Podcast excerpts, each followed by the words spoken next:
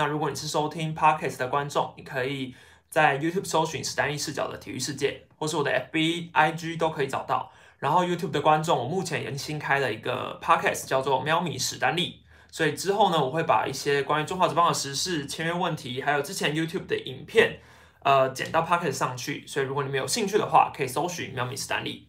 好，那今天的直播内容呢，就像标题打的一样，我们要先直接一开头就来聊无限挑战两样情这件事情。接下来聊一下呃攻本垒攻防麦哥莱，还有王维忠、于谦跟陈伟霆。好。先说一下，呃，我在讲这些事情之前，我都有看过像是 Josh 的影片，我也看过团长蔡明的影片。那他们两个的影片，我都觉得已经讲的非常的精细了，而且他们其实都上片的非常的频繁又很及时，所以我觉得大家应该都是看过他们的影片之后再来看我的直播的部分。所以直播部分我比较偏向就是表达我个人的看法。然后我不得不说一下，呃，团长的那一支影片，今天新出的那个，真的讲的非常好，是我。就是原本看完之后，他的影片，呃，原本看完他们的影片之后，有补充到一些我自己原本没有想到的东西，我觉得是很值得去看的。所以大家可以看完今天直播的时候去看团长影片，我觉得讲的太好了，要推荐一下。好，首先的话，先来聊一聊兄弟跟桃园好了，就是聊本垒攻防战 Part Two 这件事。上礼拜在吵本垒攻防这件事的时候，其实大家都知道联盟的标准就是没有定出一个界限嘛，所以。本来这件事情第二次发生就是很正常的，只是没想到这么快又发生了一次，而且还又是同一支队伍。然后呢，这一次吃亏的呢又是兄弟。好，那这整件事情发生呢，我觉得大家都已经很了解了。纯粹我只是想要聊聊这个攻防战这一次跟前一次到底有什么差别。首先，前一次吃亏的是陈家驹嘛，陈家驹被判阻挡。那他的组长被组组长被判的时候，那时候其实秘书长讲过很多原因，我们回味一下，像是什么风垒啊，然后脚的膝盖你不可以，你要留给跑者进去的空间呐，所以你就是风垒不行，风垒就对，反正风垒这个词是我上次印象最深的一个词啊。老实说，你在看那个影片的当下，因为你知道那时候我是在记者室，呃，我在就是在球场采访的时候，然后。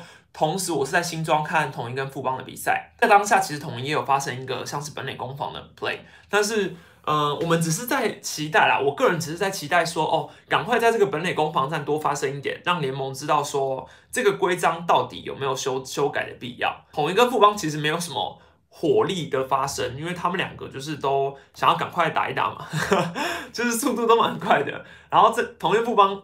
一一局就有本垒攻防了，但是他们并没有发生什么冲突。好，接下来到了兄弟跟桃园，我们马上就被提提醒到说，隔壁已经有了电视辅助判决，又是同样的 case 发生。好，那我们立刻转过电视去看，发现哎，这个组长的判决等了很久，一转过去刚好就看到主审维持原判，也就是说，呃，林鸿毅的这个 tag 是没有阻挡的，所以兄弟的跑者出局之外，邱尚龙总教练马上就上来，上来很惊人的又一个。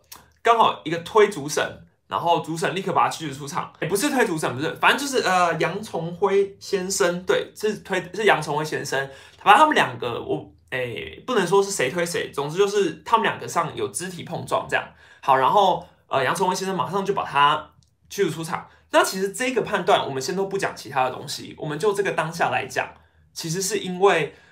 会长那时候就已经说过了嘛，电视辅助判决完之后的挑战是不能再去有 argue 的，所以他希望裁判要明确做出一个快刀斩乱麻的一个手势或是判决，所以这一点我认为啦，在当下马上驱逐出场这件事是合理的，因为。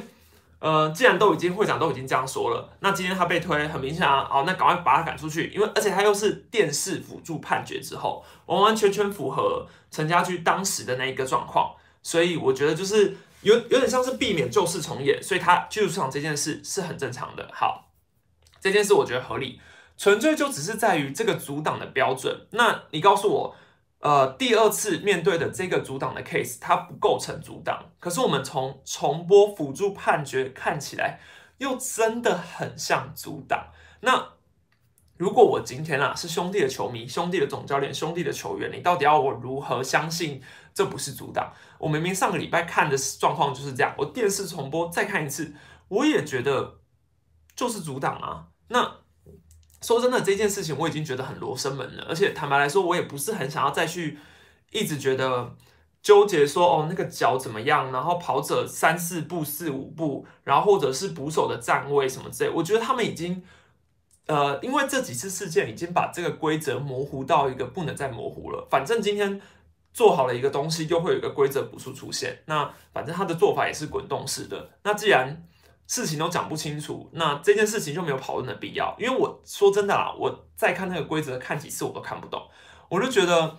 为什么每一次看的好像都不太一样？我觉得这整个规则变得很真的很复杂，然后变成是我觉得你不止没有办法告诉球员说你要如何站位，你反而让球员自己无所适从了。你你叫他们以后也不敢，也不知道要去站到哪里嘛。所以我觉得因为这件事情，我也很想要跟大家聊聊。我觉得波西条款这件事在台湾存在的，呃，也不能说是必要性，或是说它存在的一个原因，当初就是要保护捕手。那今天既然波西条款是造成了大家的混乱，那不如台湾就不要跟风，或是不要随波逐流，你就是把波西条款，要么你就拿掉，要么你就制定一个统一的规范，而不是你就是让它这样滚动式的继续滚。那之前总教练会议也给你一个机会，是让这件事情好好处理成一个圆满的结果，但目前来说，呃，联盟已经决定是下一个半季才会再改嘛。好，那既然现在又没办法改，那总教练会议那个时候，其实，在总教练会议之后，我就有去问过一些呃球员或者是教练，我有问说，哎，请问那个总教练会议实质上到底说了什么？我得到的答案都是，说真的，那个总教练会议，我就是有跟没有一样啊，就是大家也没有达成共识吧，那只是变成是联盟可能就是把寄出拿出来的东西再讲一次，好，再告诫一次说，哦，捕手的站位啊，不是条款啊，什么什么之类，那再讲一次，不是啊？那结果不是一样的吗？这个总教练会议并没有更正什么，或者是也并没有，呃，因为这个教训而改了什么？那这样子的话，不是很很莫名其妙吗？对，那开这个总教练会议是希望能够改掉这件事。那既然改不掉，那所以帮助到了什么？这我实在是不懂啦。我自己对于这个判决真的有已经到了一个无奈的地步，反而是。其实发生的当下，我当然，我已经不像上个礼拜这么兴奋了。我只是有一种惆怅感，就会觉得说，啊，这件事情又发生了，那我又要怎么讲呢？我已经搞不懂，连我自己都搞不懂这个规则了。坦白来说，我真的是对规则没有那么熟悉的人，我就像一般的球迷一样。所以，呃，我不相信球迷们十个里面九个都知道这个规则到底在干嘛。说真的，大家都不是很懂，大家就只是变成是呃看了球迷，或是看了球队，看了舆论的风向之后去。去讨论这件事情的基准了，他已经有点失去他的本意了，我觉得啊。当然，你看呃，另外一地的林佑颖，这个我就看得懂了。林佑颖那个当下，你光看那个电视重播辅助判决，一看林佑颖的站位，你就会说哦，他没有阻挡。这个我就看得懂了，因为真的很明显，所以也没有什么挑战的空间。狮队球团当然也不会浪费时间在这个时间上面。应该说，当然每一个捕手都能够站到像林佑颖这样的站位来说，那当然天下太平嘛。可是。大家的从小养成的观念就是不一样的啊。那有些人有旅美过，那有些人在台湾本土，呃，本土就教好的。那我其实也问过一些教练跟球员，他们也说，他们从小到大捕手就是被教导的是要挡保护本垒板，保护本垒板。那长大之后就会变成是，呃，不能保护本垒板了，要让出本垒板给人家进来。嗯，那你说？当然我知道大家会讲说小胖的站位他就是这样，可是确实他也就像他说的那样，他从小到大就是这样站好，他没有想要因为这样这一件事才去改就对了。实则上他就是没有被判阻挡，那他以后要这样站可不可以？可以啊，因为他没有被判阻挡啊，所以这这也是一个连锁效应嘛。今天联盟没有办法把这件事情判为阻挡的话，那说说真的，选手就是继续要这样子继续继续站就好啦，这也是事实，所以。我并没有觉得球员的发言有什么问题，我只是觉得这一件事，嗯，如果没有办法从标准上改过来的话，那他就没有办法对所有的球员造成一个好的影响，或是大家一起学习的影响。这样子，我是觉得啦，反正这个波西条款就这样子弄下来，已经变成是一个负面效应了。那不如今年学到教训之后，我们就好好的坐下来，好好的想一下。波西条款还有没有存在的必要性？当然，国际赛一样还是会有一些。我如果没记错的话，国国际赛应该是有有波西条款的成立的。只是那中华之邦的规规矩跟国际赛的标准又会是一样的吗？这这不是又要遇到同样的状况，所以我在国际赛会被判阻挡吗？那国际赛的标准是什么？这啊，我不是我不是很懂啦。总之就是这样。好，本垒本垒改判这件事，我觉得我上个礼拜好像在讲同同样的东西，所以我今天重点想要放在后面的事情。那我讲一下。哦，还有我想要补充一个，是我觉得有点逆风发言的，但我觉得就是我自己觉得啦，一个球迷立场来说，嗯，说真的，在赛后的记者会之后，你你可以看到现在赛后 MVP 的颁奖嘛，球迷会拿着球是圆的的毛巾，这一件事是非常新颖的，或者是说可以造成话题性的，或甚至是呃可以挑起所有人对于这件事的关注度，或是让这整个事件的严重性变得更大。好，可是它反义上来说，你也可以想象成是，其实就是增加一个对立面嘛。那中华职棒就是四支球队，联盟就是这四支球队，大家的领队每一个球团人员甚至都很小，彼此球员之间应该也都认识。那这个对立面如果持续增加的话，其实某种程度上来说，也只是让整个联盟，呃，该怎么讲，越来越恶化而已。对，那说真的，我觉得啦，兄弟球团现在是站在舆论的最上方，所以他们有，应该说他们因为吃亏太多次了，所以现在舆论整个是导向兄弟球团的，不光是他们自家的球迷，甚至连有些桃园的球迷也是导向他们那边的，甚至是狮队的球迷、富邦的球迷，也就是说，他们现在是掌握了舆舆论的全部吧？那其实我觉得有点像是得了，我不知道该怎么讲，哎，也不能讲这样，应该是说，我觉得。呃，如果赛后的话，其实你把球迷，你你明明知道他有放这个毛巾的话，其实你知道他站上去就会引发什么样的结果了。那确实这样子来说的话，就只会增加兄弟跟桃园的两边对立嘛。那看在桃园的眼里，一定会是更不是滋味嘛。那这对于职棒长远的发展是好事吗？我真的是比较困惑一点。当然，我觉得。我之前有讲过，联盟可能需要一个反派角色，乐天现在可能就像是这个反派角色一样，对。但问题是，嗯，其实兄弟球团可以大可以避免掉在赛后 MVP 的时候请会呃请拿毛巾的球迷上去，对，因为这样子的话就是，好了，整个话题导向就会非常的明显在对立这件事上面。那呃，反正你说之前乐天其实也也都是这样了，然后兄弟也都是这样了，所以我觉得大家就是彼此彼此，反正职业运动的确就是这样，没有错。只是今天这件事情上，我觉得啦，现在变成是，如果你帮桃园说任何的话，都有点像是逆风发言，因为整个舆论的导向太太倾斜了。我觉得物极必反这件事，所以我觉得今天毕竟兄弟现在是占上风的一方，说不定一个握手言和。也是好事，我觉得这是不同的看法，大家可以想想看。但是呢，原本我有这样的想法的时候，嗯，周日就发生了这件事。好，那这件事我就是值得再来讲一下联盟跟整个乐天球团的一个状况。好了，呃，无限挑战权这件事，我相信大家大家之前都知道，统一是一个吃亏最多的，因为那时候是统一跟乐天的比赛之中，曾浩居总教练在。一个 play 上面，他提出了第二、第二次、呃第三次挑战，然后是希望主审主动去改判的。那因为这个主主动改判，造成了呃师队的张伟胜被判出局，然后后来引发了一些触身球啊，然后引发了一些反正很多的争议，一连串，全部都是因为那个主动改判才变成这件事的。好，那在这件事之后，统一就因为了这个挑战，也是有点间接失败，就对了。那这个无限挑战权就说了，其实那时候师队对于桃园最大的不满，就是因为他们觉得字面上的意义就是第三次挑战权是要主审主动。好，那这件事就变成是师队吃亏了嘛？因为很明显主审是被主动，所以这件事怎么回头来讲，师队就是最大吃亏的人。那有了这件事发生之后，我们那时候有看到林月平总教练的处理方式，其实他也有说。呃，字面上的意义就是这样。那今天如果大家不照着游戏规则走，那这件事本身就是一件不合理的，因为游戏规则上面就已经写，呃，规章的明文条例就已经说了，第九局就是要主动挑战。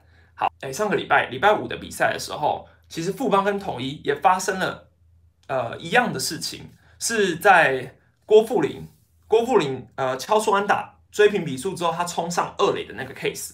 好，冲上二垒的 case 之后，其实当下主审的判判定二垒审的判定是出局的。那在那个出局之后呢，林月敏总教练不动声色，因为他前面七局已经把他的挑战权给用掉了，所以在这个挑战权用光的情况下，他在第八局是可以去问问看主审说，请问一下，呃，郭富林在二垒的那个 case 的话，是不是有再看一次电视辅助判决的空间呢？好，结果今天。林月明总教练没有做这件事。那赛后我当然是很好奇嘛，因为其实那时候呃狮队的球迷讨论版啊，其实就已经掀起很大一部分的讨论了。因为他们认为啦，呃，应该说大家都认为，我自己在场也认为，为什么大饼不出来吵一下？反正你之前也被吵过嘛，那你就出来吵一下，反正应该有机会吧？因为现在规章的条文就是这样啊，你就出来问问看。那主审或者是就可以召集一下看一下判决，就这样。好，那我后来就问了林月明总教练，其实他对于这件事是蛮。也不是说，就他当下给我的反应是他认为啦，前七局就已经把挑战用完了，所以这就是他必须要承担的嘛。因为两次挑战权，这本身就是每一个球队该有的权利，也不应该要有无限上纲。所以他当时就告诉我说，嗯，可是前面七七局他就已经把挑战用完了，那这件事就是他要承担的。只是他事后也确实发现了郭富林那个 case 是被呃是有安全上垒的空间，但也没办法，比赛就是这样。好。其实我当下的呃心情啊，是会觉得说，身呃身为总教练没有去争取，真的太可惜了。毕竟球队的胜负可能永远都要摆在第一线嘛。那你看陈凯伦那时候都已经比出 safe 了，重播画面应该很明显吧？连富邦自家的球员都已经比一个 safe 了。那我个人认为，出来劝一劝，出来问问看的几率应该蛮好的。毕竟之前也吃亏过嘛。好，那李元明总教练选择了这样的方式，结果却在两天之后。有一个全新的版本出现了，看一下，呃，又是兄弟跟桃园的系列赛。我必须说，这个五次挑战权呢，我当下没有看直播，所以我是赛后还去找了呃 CPBL TV 的全场比赛，然后再来从头看到尾，仔细去研究一下这个五次挑战权到底发生了什么事。好。我回看了之后，发现第三局的时候，曾豪军总教练就已经动用了两次挑战权了，都是失败的嘛。因为那两个挑战确实都很接近，可是龙猫其实没有想太久，就用嘛，就用就对了。那其实你知道，身为一个之前就看过他们多次挑战的人，真的会觉得啊，你这么早就把两次挑战全用完了，那你后面没得用，你确定吗？当下真的是觉得你确定吗？第六局的时候，又因为那个吴东文的触身球嘛，好那。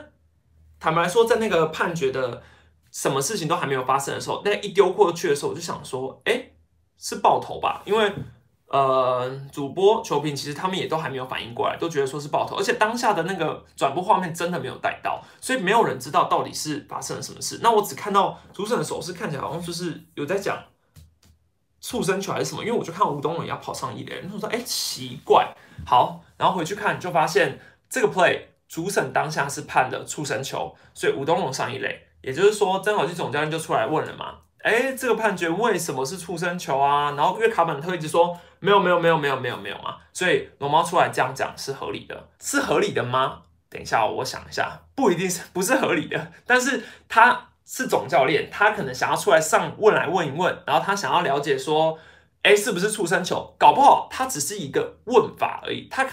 说真的，我就是我觉得就像团长说的那样一样，他其实上来有点像是一个拐气，因为我觉得总教练都会希望能够上来之后，然后因为反正他们那场被吴安打比，呃，那个那个那个那场比赛他就是一个被玩疯嘛，那他就想要拐拐气啊，什么什么也好，反正他就出来聊聊天啊，问问看啊之类的。好，那在这个当下，主审是跟他有点像是接受的事，问题是他在问的时候，其实真的就像是。你从荧幕上来看，你就会觉得主审的威严有点被踩在脚下，因为你当下可以看到他的脸其实是很没有自信的，他真的对于这个判决有蛮多的疑惑。那我当时看这个重播的时候，其实你真的看不出那个球到底有没有丢到脚，所以我觉得我很困惑。所以当下龙猫可能只是问的话，我觉得还算可以接受，但他是问了之后，主审非常犹豫的、着急的。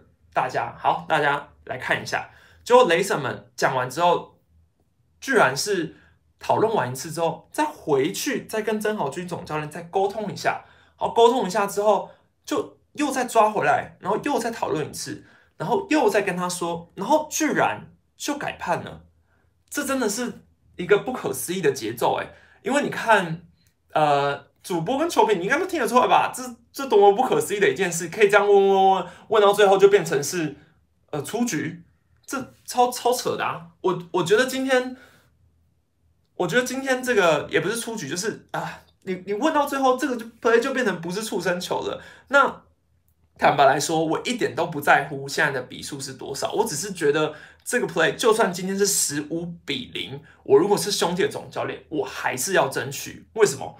因为这是我的选手的权益吧。因为就是他就是被打到啊，然后你当下你就是判了啊，对方就没有挑战了啊。为什么？为什么你可以改？到底为什么？所以这为什么真的是会让看转播的人当下觉得。百思不得其解。好，那我后来看了一下以前的画面，真的能够知道为什么了。最大的原因就是因为主审对于这个判决完全没有自信，他完全不觉得这个判决是触身球，他只是听了嘛。因为好说真的，你当下看那个画面，其实主审。第一时间哦，他是看到球跑到后面喽，所以他是往后走的哦。他往后走的时候，他完全没有做出触身球的手势。如果今天他很有他很有自信的话，他在那个球一丢过去那个当下，他就会立刻做出触身球的手势了。那这就是他自己判的，也就是说，他第一时间根本就没有看到那是触身球。好，他没有看到是触身球之后呢，他站在旁边，然后吴东龙那时候比了一下脚，我看到从后面他又比了一下脚，然后主审看了一下他比的脚之后，就说：“哦，触身球。”好，然后出生球就就上一垒了，也就是说，主审在根本没有思考的情况下，就直接说他是出生球了。好，那所以这第一步就错了嘛？就像团长他在他的影片中所说的，他第一步判决的时候就已经大错特错了，因为他根本没有自信，他不觉得这是一，他不知道这是不是一个出生球，就判出生球了。好，那种下后面一连串的后果，就是因为他先判了嘛，所以他又要维持主审的权威。好，那曾豪军总教练上来问的时候，我相信他的心里 OS 一定会想说：糟糕糟糕，我觉得他不是出生球，我觉得他不是出生球，可是我已经判了，啊，不然要怎么办？我觉得你像他开会，开会把所有裁判召集起来的时候，他们在那边讨论的时候，你觉得他的心里是是有自信的说这是出生球吗？没有吧？我觉得他心里应该是在问说。这个球该怎么办？我我现在要怎么判才能够比较合理？我觉得他们反而比较像是在召开一个紧急应对会议，而不是在召开叫做到底是不是出生球的会议。但是因为说坦白点，你今天你就是错了，但要么你就拿出权威，你就把他赶出去。对，反正他也推你了嘛，为什么不能赶出去？当然说那个那个推是有差别，因为邱昌荣的那个时空下已经是那种。他已经是电视辅助判决完之后的推，所以会长是有特别强调电视辅助判决之后不能推，所以他赶出去。好，我觉得还合理。但是今天曾豪居这个推是在还没有电视辅助判决，毕竟他是没有挑战权的情况下上来推的，所以你说这合理吗？因为主审当下就没自信啊，他可能觉得他推的是合理的吧。我觉得邱昌龙总教练的赛后的讲法，就真的有一点是这样子的感觉。因为他说，其实他们其实比数也已经有拉开一段时间了。那你说当下那三个雷神都都已经告诉他说，哦，这是一个没有触身球的 play。那邱昌龙总教练也接受这件事。但坦白来说啦，今天总教练接受了，那如果最后是逆转，你觉得他的说法会不会变？一定会吧。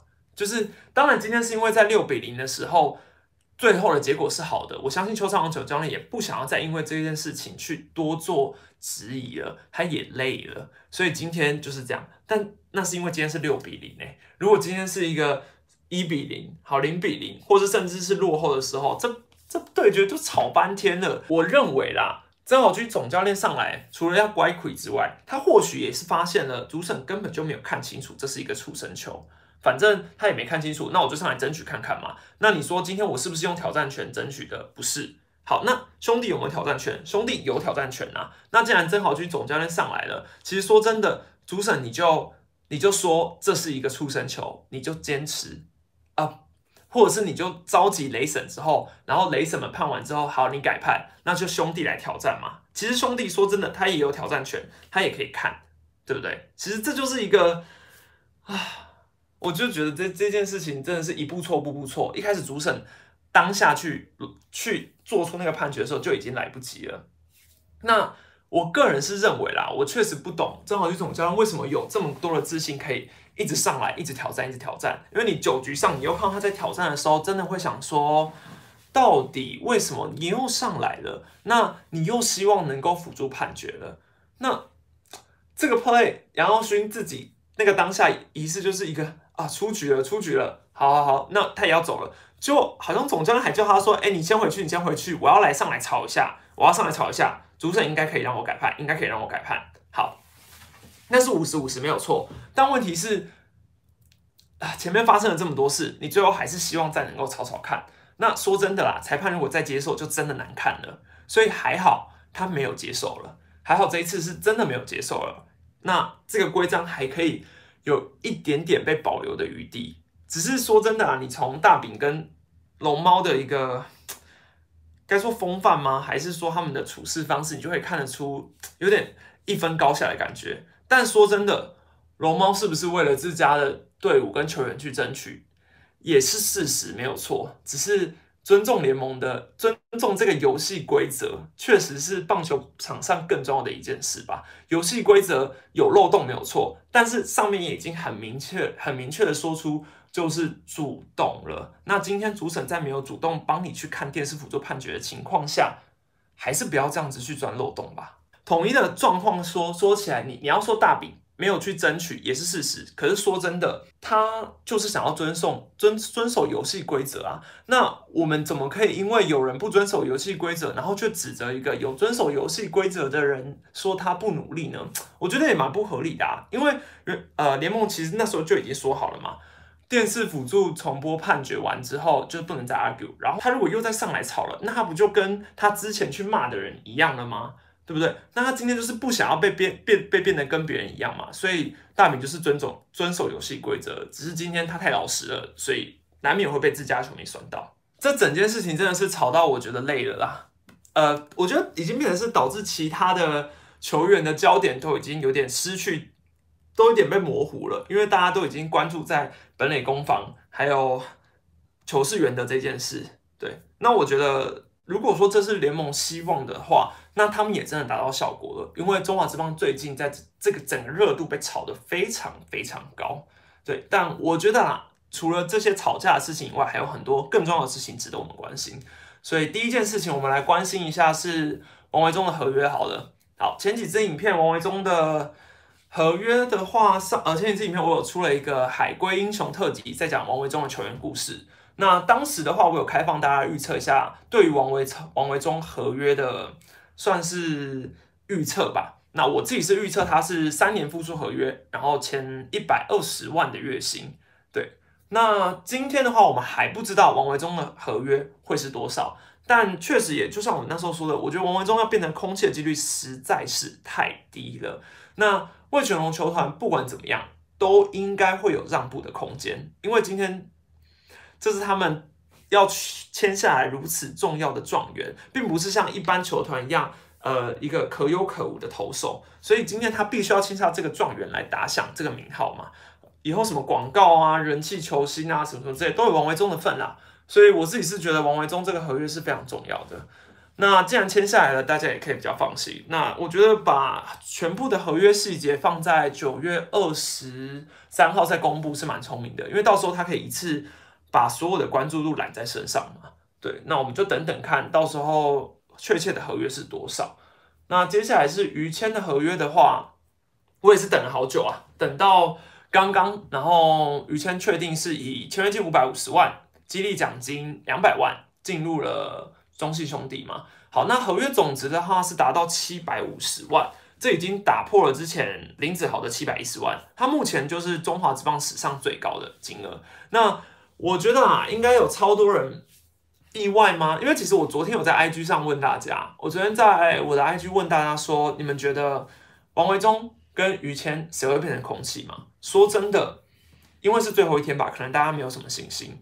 大概有一百个留言之中，只有不到五个是预测他们都不是空气的，也就是说。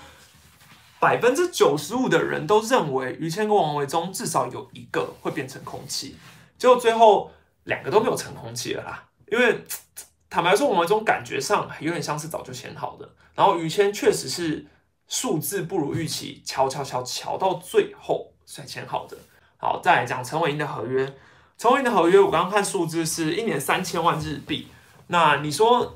这个以他的资历来说，这个薪水当然是差很多啦。但你要想哦，他去应该就只是打季后赛而已吧？因为他加盟的是罗德嘛。那罗德今年是太平洋联盟第二名，所以他非常有机会是呃进入季后赛的一支球队。那所以陈伟英去就是以一个洋助人的身份嘛。不管怎么样，都去日本职棒当洋将的能力绝对是有的啦。只是说，你说为什么不是回去中日龙？应该有超多人问说，为什么不是回去中日龙？因为中日龙今年没有要打季后赛啊，所以应该蛮合理的啊。现在我们进入呃 Parkes 的观众评分时间，我们来念念一下 Parkes 上面的观众留言。好，首先是第一个留言是阿宝珠，他说同样身为标宝的我还不订阅，史丹利很用心的分析很多东西，还有很多球员故事，未来希望可以加个麦克风放在 Parkes 上，音质会更清楚。不过还是推爆啦啊，想听史丹利分析统一是最近打击到底怎么了。其实我有用麦克风啊，但是我的麦克风可能有点太弱了，所以音质还是有点差。之后再直上一下。好，那统一最近打击到底怎么了？其实说真的，上礼拜统一的打击算是三队之中，哎，四队之中的第三名。那输给桃园跟兄弟，但是长打火力确实是有衰退的趋势啊。只是你说统一目前的打击到底怎么了？其实我认为啦，刘玉成打击教练，我自己对他的信心是蛮多的，所以。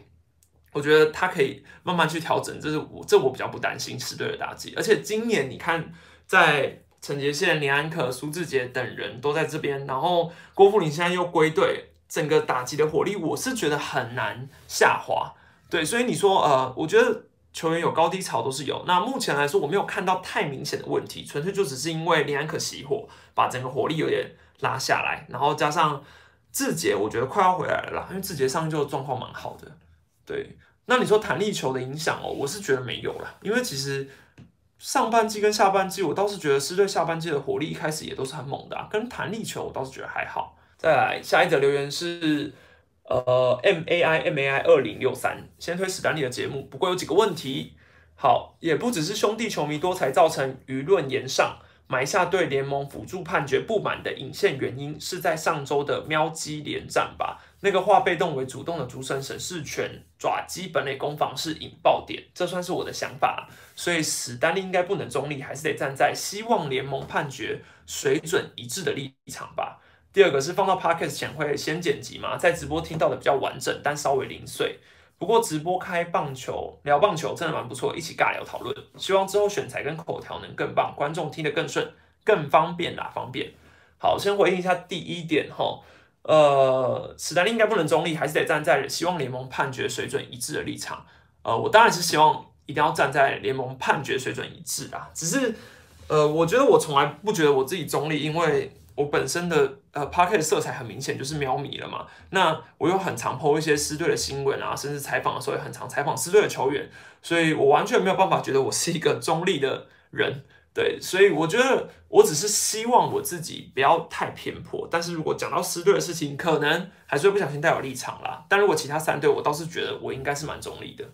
好，然后只是你说联盟判决水准一致哦，可是问题现在就是联盟的判决水准。很难一致嘛？那在没有一致的情况下，去吵一些事情都来不及了，因为联盟判决，不管你今天再吵，都是改变不了这个结果的。对，好，那放过 podcast 前会先剪辑，会，所以直播的是比较完整，没错。但是 podcast 的话，就是我会尽量呃，想说把一些直播的东西抽掉，抽掉就对了。那我觉得口条跟跟选材，我都还是要再进步，没错。我觉得我就是还有很多的进步空间，所以只是希望大家就是都能够给我建议讨论。好，下一个留言是林 Simon Lin，喵咪加一史丹利棒棒。虽然看上垒率比较客观，但想问苏志杰打击率多少比较合理？毕竟很多球迷还是习惯看打击率。我爱张文彤。好，他应该是把这边当成我爱红娘的节目了。希望张文彤有听到。那呃，苏志杰打击率多少比较合理哦？其实说真的，你不用去想志杰要是一个三成打击率的。呃，应该说他就是一个有办法挥出长打，会去呃有全垒打能力，然后他甚至还有盗垒能力，那他的 contact 什么的都是蛮 OK，然后选球自己也很好，所以你说。呃，你今天去看他的打击力的话，你其实最简单，你去看 OPS 加就好了。对，其实 OPS 加就是蛮准的。那志杰去年，或是甚至你说说，好像进职棒以来，他从来没有一年的 OPS 加是在联盟的平均以下。当然，你说你对他状元的期待可能会更高，但我自己是觉得志杰是师队的主炮，没有疑问，而且他的安定感是很大的。当然也会有高低潮，面对左投还是要加油，没错，但是。呃，我觉得志杰现在的打击率三成已经是很够水准了。好，接下来是呃，我是资深呃资深爪迷九九八十一，我是资深爪迷，但听一次就爱上此频道了。史丹利会觉得下半季兄弟还有抢下季冠军的机会吗？个人希望总冠军可以跟统一正面对决，直球对决啊！我觉得兄弟当然还有机会啊，机会超级大的。现在的兄弟好像也才落后两场胜差而已吧。根本就是一个礼拜就可以扭转胜负的一个状况啊，所以我觉得现在讲这个都还太早了。对，只是统一算是一路跌跌撞撞，然后一路在下半季还可以站到第一，这一点我觉得蛮神奇的。对，那总冠军赛能不能在一起打？呃，我我真的有点忘记上一次统一跟兄弟打总冠军赛是哪一年呢？是二零零九吗？我不知道二零零，我忘记二零零九之后还有没有在一起打了。但是因为那一年就是那个回忆，呃，是蛮不好的，因为毕竟总冠军赛之后就发生了一些不好的事嘛。所以我希望我们今年如果有机会对决的话，就是一个真的是正面对决，对一个公平竞争的正面对决。下一个 KIGC F H 先给五星好评。先问想问一个问题，会不会觉得选秀的时候张敬德虽然不算放枪，但如果要 win now，是不是还是选他比较好？先说我对这次选秀还算满意，但就突然有这个疑问。身为喵米的我继续支持啊。好，其实我觉得这一个问题啊，你如果要讲一个最直白、最直白来说，没错，选张敬德 win now 的表现一定是最好的，因为林子豪就是要养嘛。那你养，你甚至你不知道他什么时候会养出来，所以你要给他时间。那你你说是对三垒的洞，可能两年、三年后会出现，可是他今年还不会出现。那张敬德这这个人，他可以在捕手立刻把一个捕手的 OPS 加拉到联盟平均以上的成绩，可能还要观察。但是说真的，张敬德最大的风险本来就是伤势疑虑，而不是大家对于他的打击有疑问。所以如果今天真的只是纯粹要 win now 的话，选张敬德直接补洞。你冲下半季，我觉得非常有机会。坦白来说，甚至你说因为补了张继德拿到冠军，我觉得都是有可能的。可是这背后要承担的风险真的真的不小，所以你也很难说我会不会张敬德今年下半季，你看他下半季其实也不太能蹲步。那如果我师队选他进来之后没有办法蹲步，只能打 DH 的话，那统一就有外野三帅要轮休，要轮 DH 了。那还有陈庸基啊什么什么之类的。那你今天张敬德选了不能蹲步的话，它的价值实在是低太多太多了。所以这个风险，坦白来说，富邦现在就发现了，要不是林佑颖今天打得很好，大家应该已经要开始去质疑为什么张敬德都不能蹲了吧？只是因为今天刚好林又颖打得很好，然后他们又有一个戴佩峰而已。所以我觉得你说要 win 到选张敬德没有错，可是后面的风险实在是太危险了。我是我个人是呃。还是还是选林子豪那一派的啦，目前都还没有改，因为林子豪你也还看不出他的那个嘛。好，如果以后养失败了，我们再来讨论。好，接下来进到直播观众提问，大家有什么问题赶快发问。史丹利觉得嘟嘟还有可能回到去年的表现吗？呃，其实我觉得你说今年下半季用球换回来之后，我本来是期待嘟嘟可以像去年这样的，对，因为其实你看像去年这样的话，嘟嘟的表现。就已经可以到是完美中的完美了。我之前听每次嘟嘟先发完之后，每次去问丙总或者问谁啊，问说，哎，嘟嘟现在的表现怎么样？怎么样之类的，他们都会说，哎呀，五局十三分就已经很好了。所以你想，嘟嘟五局十三分就已经是水准之上的表现了，那很合理嘛？表示大家对于嘟嘟的期待，最好也大概就五局十三分了，或甚至是六局十三分的优质先发。那这样子。你应该也大概知道，我们对于嘟嘟的实力掌握，他防御率是四点五，诶，如果是六局四三分，他的防御率是四点五。那你让他回去他巅峰的成绩当然是不可能的啦。只是说你说转中继的话，我觉得这个我真的是也蛮想要去问问看丙总的，因为我觉得转中继一定有它的风险。可是如果照现在这个状况来看，嘟嘟转中继或许可能是剩下一个方案了吧？不然你说你要让他在季后赛先发，或者是平常季赛的时候先发？大多数时刻时刻都有点像是保底一败了。史丹利看好谁接统一王牌哦？我真的是看好古林瑞阳。这个答案我实在是无法改变。只要古林瑞阳不受伤，他就是下一个狮队的王牌。这个我蛮确定的，因为你看石子谦跟江承燕真的都还不到那个层级。那他们现在也没有选新的投手进来嘛，所以顾林下一个时代王牌没有错。只是他痛不痛？我觉得蛮痛的。那要等吗？就只能等等看了，只能祈祷他不要因为痛了之后手就爆炸了。呃，于谦体检会过吗？于谦体检会过吗？应该会过吧。这个我真的是问号。哎，坦白来说，如果没过的话，那就是标签而已啊，应该还来得及吧？来得及反悔啦。对刘介廷今天出来带风向的看法哦，坦白来说，他就是乐天领队嘛，所以他必须要讲一些他们对自己队有利的话，这都是可以预期的啦。所以。呃，刘建典的发言我是不意外啦，只是呃，他有讲到一些，是真的是蛮双重标准的，可能有讲到一些说呃台语台的发言啊，或球是圆的这件事情啊，然后或者是说哦自家球员这些，他其实也都一概不回应嘛，他着重讨论的就只是一些嗯坚持自己的立场。好，那你当然说，我当然知道他说现在呃整个风向被带的太明显了，这也是事实没有错啦，可是呃。乐天球团有点像是在背联盟发出来的一个锅的感觉，某种程度上来说也有一点像这样啦。毕竟联盟的问题，我个人认为还是大了一点。老胡还在六十人名单，而且邦邦登录五十九人，所以老胡有没有可能再出赛呢？礼拜六的影影片要讲老胡，大家可以期待一下。而我是觉得啦，有可能，我是觉得有可能出赛啦。史丹利觉得我爪会带哪三个洋将？哦，这个真的太难。我这个之后会做一支影片。但是，哇，昨天我看了雷艾斯的五安接近五安打比赛的表现。你说今天罗杰是在下半季这么猛，那米兰达跟德保拉这两个有左投优势，又对，如果是真的对统一啦，我觉得要看对手而定。如果今天你已经确定你的总冠军赛是打统一的话，德保拉跟米兰达带进去，不要担心。这两支你去索斯队的一票左打真的是太有利了。